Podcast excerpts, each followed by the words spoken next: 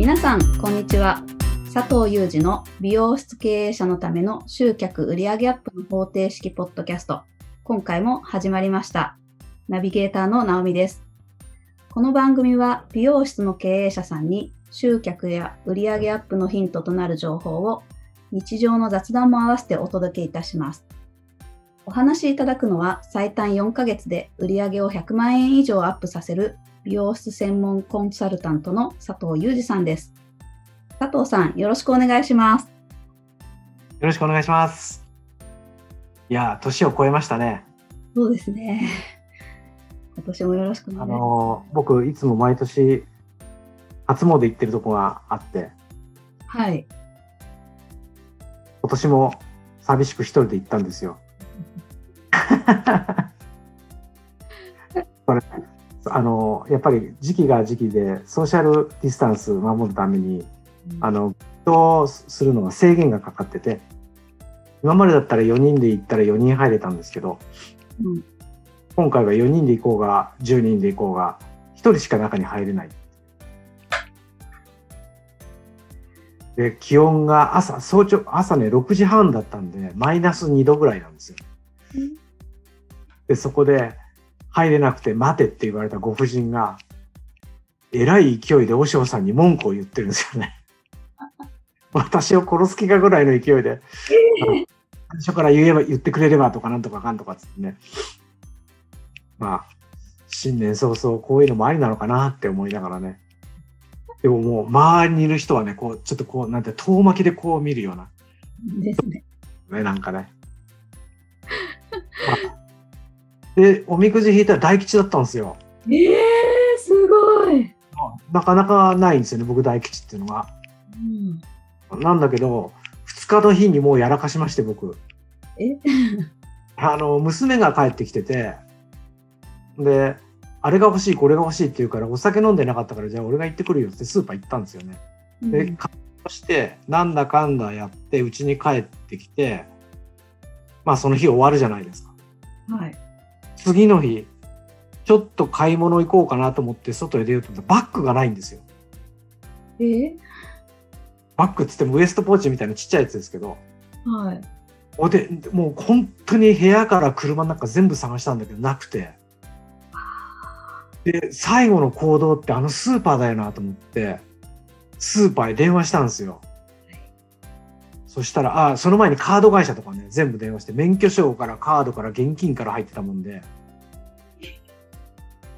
ところがスーパーにあったんですよ。おお。すごいですね、日本人ってね。え、無傷でですか？無傷無傷。素晴らしいですよね。めちゃくちゃ。で、なんか、すごい嬉しくて、で、その、拾拾拾ってくれた人っていうか、見つけてくれた人にお礼したいなと思ったんですけど、まいや、あれなんですよ、聞いてないんですね、そういうのね。なんかよくわかんないですけど。うーん。でも、まあ、正月そうそう、でも、非難合々ですよ、家族から。アホじゃないの、バカじゃないのとかって。考えられないとか、もう地方入ってるんじゃないのみたいな。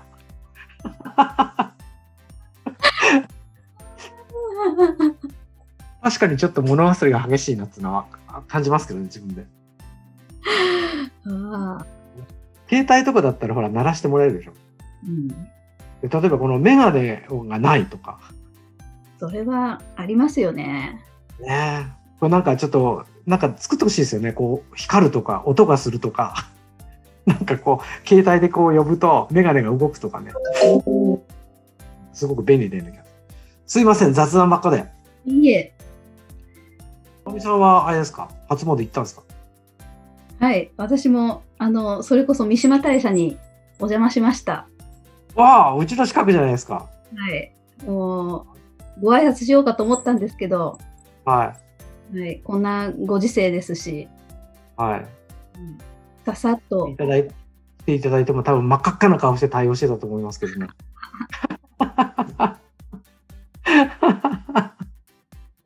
口が臭いじゃなくて酒が臭いみたいな。あ、でも、やっぱり初詣は日本人だからですかね。大切ですよね。うーん。基本的同時なんかしっかりこうね。はい。はいすいません。本当になんか視聴者の人に申し訳ないですね。なんか雑談が長くてね、いつもね。はい。よろしくお願いします。いや、こちらこそお願いします。はい。いや、ね、あのーしまあ仕事、自分でも店舗経営してるからあれなんですけど、まあコロナ、まあ第3波じゃないですか。うん。言も出されたのかな？みたい、出るみたいだし。でも、まあ僕らのあのお店っていうか美容室って結構直撃って、まあ一等地、都心の一等地はちょっと別ですけど、そうでなければ直撃してない店って結構あったりするんですよね。うん。うんあもちろんあの売り上げが下がりましたっていう店は多かったですけど、はい僕の店も下がりましたけど特に春なんかは。いだけど今回、まあ、3回目っていうことでいろいろこう経験してるじゃないですか。うん。こうこうしてみたけどダメだったこうしたらうまくいったみたいな。だこの経験を生かすことでこの3波は美容室は結構大丈夫じゃないかなって僕は楽観視してるんですけどうん。うん。やっぱりしかもその経験が直近じゃないですかまだ1年ないでしょうはい。だから何かを学んだものをすぐに役立てられるっていうのは、まあ、あるある意味経営経営の醍醐味っていうかうんしてこうやるべきことがある程度見えてるというか分かってるというかうん。だから視聴者の方にももうぜひ経験を生かしてねうん。うん乗り切ってほしいなって思います。うん。で雑談の中で僕直美さんに聞きたいこといっぱいあったんですけどはい。いいですか？はい。僕はインタビュアーになっちゃいますけど多分これ聞いてる美容室の経営士さんも結構知りたいとこだと思うんですけど直美さんが雑談の中でさっき始まる前に言ってた、まあ、口コミを書くとかうんあるいは紹介をするうんこういうのって簡単だというかすぐできるっていうか私もやりたいしたいというかうん話してたじゃないですか。美容室の経営者側はどうやったら口コミを書いてもらえるんだろうと。うんうんどうやったら紹介してくれるんだよみたいな。すごい思ってるんですよ。うん直美さんは一美容室へ行くお客さんとしてどうやったら口コミって書書く気になるんですかね？なんか、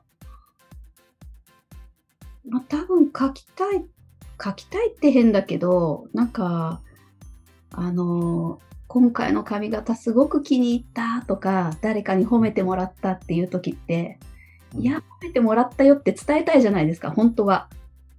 伝えたいんですか？うわ、よかったよって、なんか嬉しいよっていう気分を誰かに話してもらうじゃないですか。うんうんうん。あの感覚で、まあ、うん美容師さんにも、まあ、私は個人的にはまあ伝えたいなとは思うんだけど、忘れちゃうんですよ。ああ。え、伝えたいって思うけど書くの書き込むのを忘れちゃうってこはい。と。だから、あのー聞いてみたんですね。美容師さん、この前。ああ。うんうんうん。口コミ書こうと思ったのに、この前すごくよくしてもらって、だけど、くれましたって。で、うん。書きたい、書きたいというか、まあ、1週間くらい経って、あの、うん評判もよくってっていうタイミングくらいで、口コミ書いてくださいっていうなんかアナウンスかなんかがあったら、ああ、今やって、そのタイミングで多分やると思うんですね。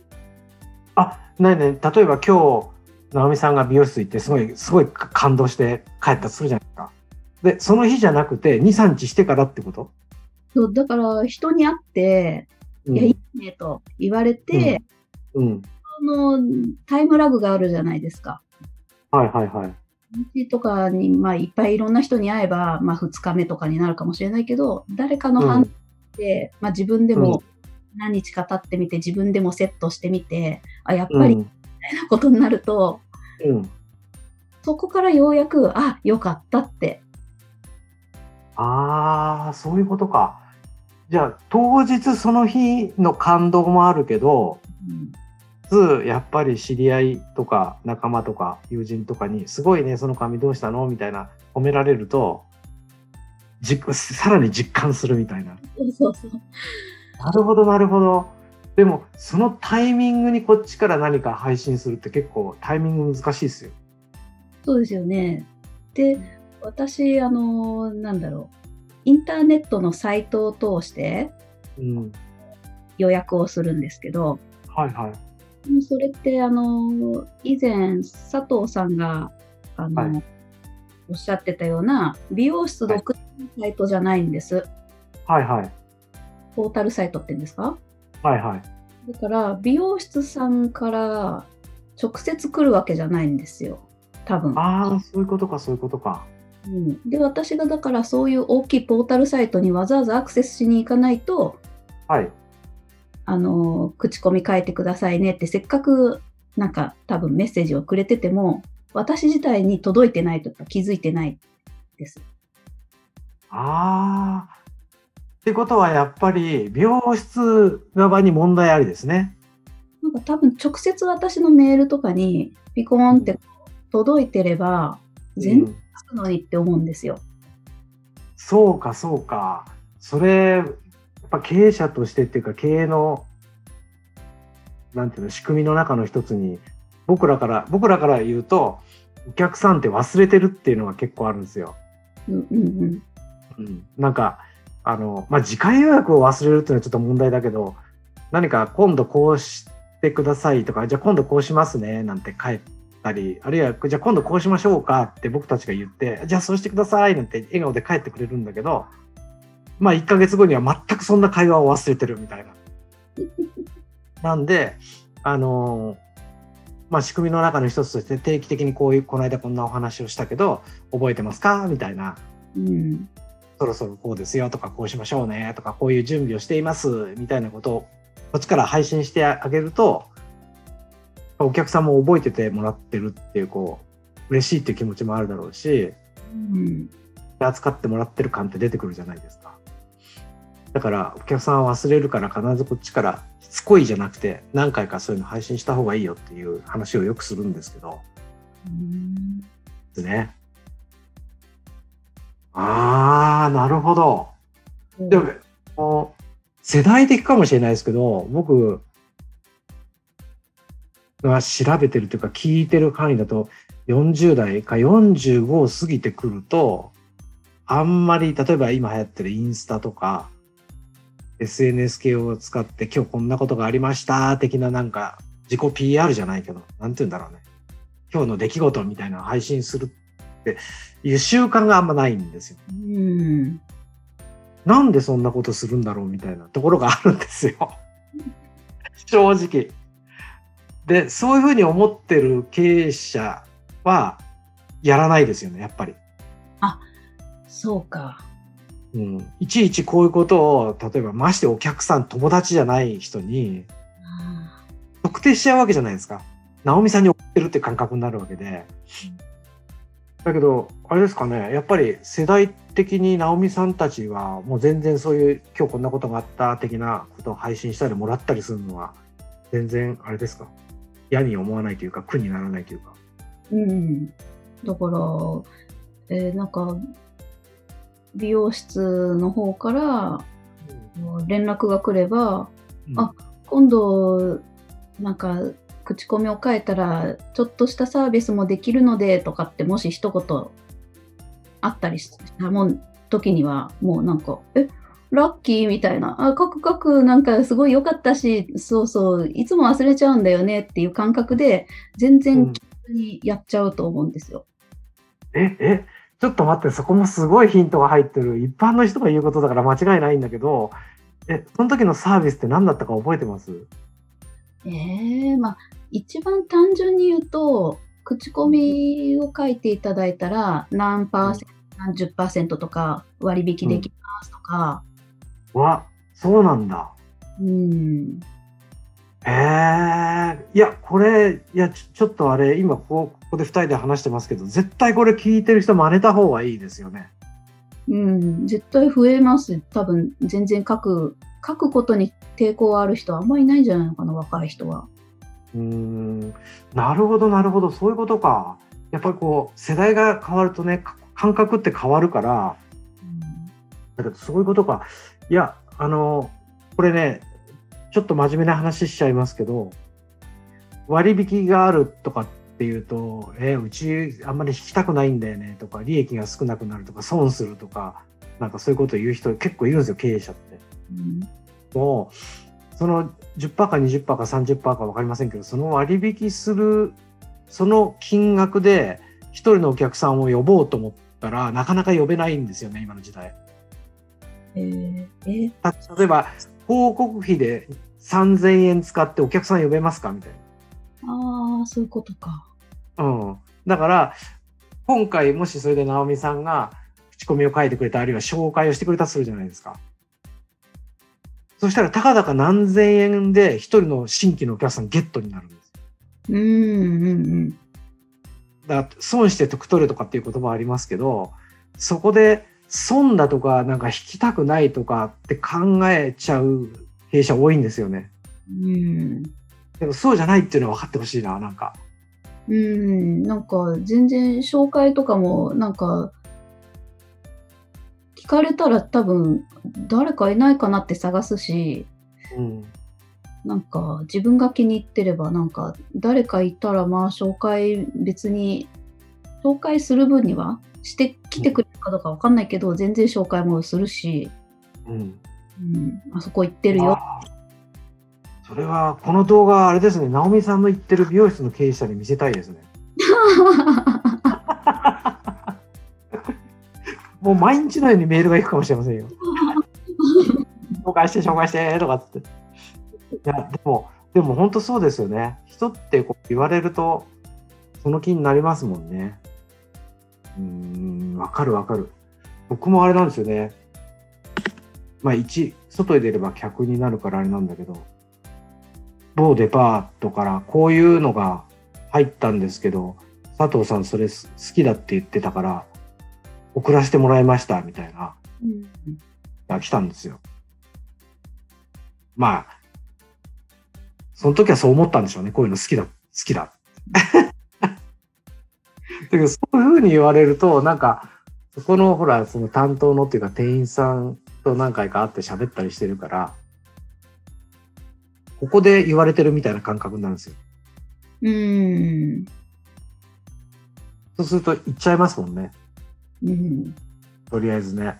うんそうですよ。直美さんの耳元でその担当者が紹介してって言ってるような感じですよね、きっと。で、で、まあタイミングもあるかもしれないけど、別に、うん、1週間に1回とか月に1回とかなんかメールが来たって、メールなんてうんそんなとこからいろいろ来てるから、別にそれがいとも思わないし、うん。うん、当たり前だから、うん。で、なんか、こっちの気持ちになって、いや、あの、次サービスできますのでとか、こんなことも用意してますのでって、なんか、こっちの得するような情報、うん。うん。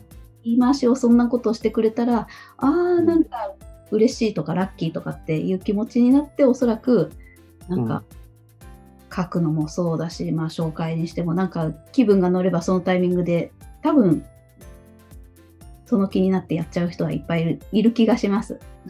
えー、なるほど。いや、これほんと絶対これ聞いてる人真似してほしいな。なんか、あの、やっぱりね、これ経営者側さ、経営者側というかお店側からすると、美容師って営業する、営業っていう言葉は使わないけど、まあ営業するっていうかお客さんに来てっていうようなことを教えられてないんですよね。うんあの、技術的なことはすごく勉強させられるんだけど、それとか来店して、した人に対して、お前あの、あの態度は失礼だろうとか、そういうことはすごくよく勉強させられたんだけど、もう一回ほら、今日来て帰った人に対して何かアプローチをかけるっていうのは、ほとんど学んでないというか経験がないんですね。あだから、なんか営業するみたいで嫌だとか、なんか無視されたらどうしようとか、そっちの方にすごく気持ちがいっちゃうんですよ。ーえー、不思議。ね、でも今の直美さんの話ってすごい参考になる。だから結局、自分の行ってるサロンで、まあ、ある意味不安なわけじゃないですか、そこのお店の。の方が何かそういう案案内って言ったらおかしいけど、メールとか LINE が来るっていうのは、全然嫌じゃないってことですよね。うん。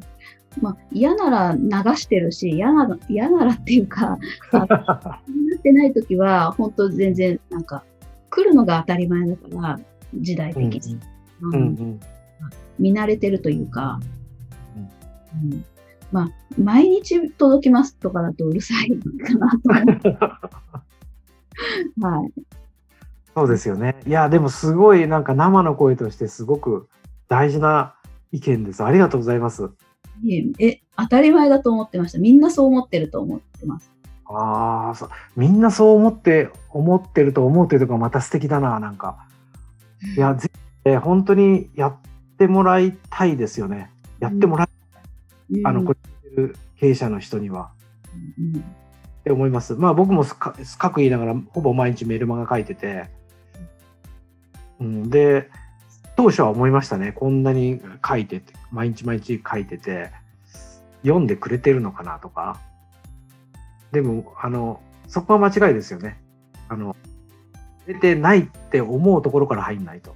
ああ、うんうんうんうん、だから逆に言うとなんか綺麗事を言うんじゃなくて自分の本当に本当にこう感じてることをちゃんと素直に書いているまあそれに共感してくれる人が出てくるわけでうんそういうそういう人が来てこの間この間のメルマガ参考になりましたって言うと僕も嬉しいのと一緒で多分直美さんにそうやって送って直美さんが「いやこの間のメール嬉しかった」なんてポッと美容室で言ったりするとねうん送りがいがあるわけじゃないですかね。うんただ送ってないんだよね、美容師ね、そういうのね。送んなきゃダメですね、だからね。うんそうですよね。うん。やっぱ、これも、経験、経験してないのかな？経験して、送ってなければ経験ないけど、学びですよね、一つの。うんのこういう時だからこそ。まあ、うちにいること多いでしょうから、今の時期はね。あやっぱり、週1とか10日に1回ぐらいは少なくとも送るぐらいの気持ちを持った方がいいです。うん、全然嫌じゃないです。いや、ありがとうございます。今日は僕も勉強になりました。です。ありがとうございます。いいえ。それではお知らせです。美容室経営者のための集客売上アップの方程式ポッドキャストでは皆様からのご質問を募集しています。ポッドキャストの詳細を押していただくと質問フォームが出てきますのでそちらからご質問をいただければと思います。それでは今回はここまでとなります。また次回お会いしましょう。佐藤さん、ありがとうございました。ありがとうございました。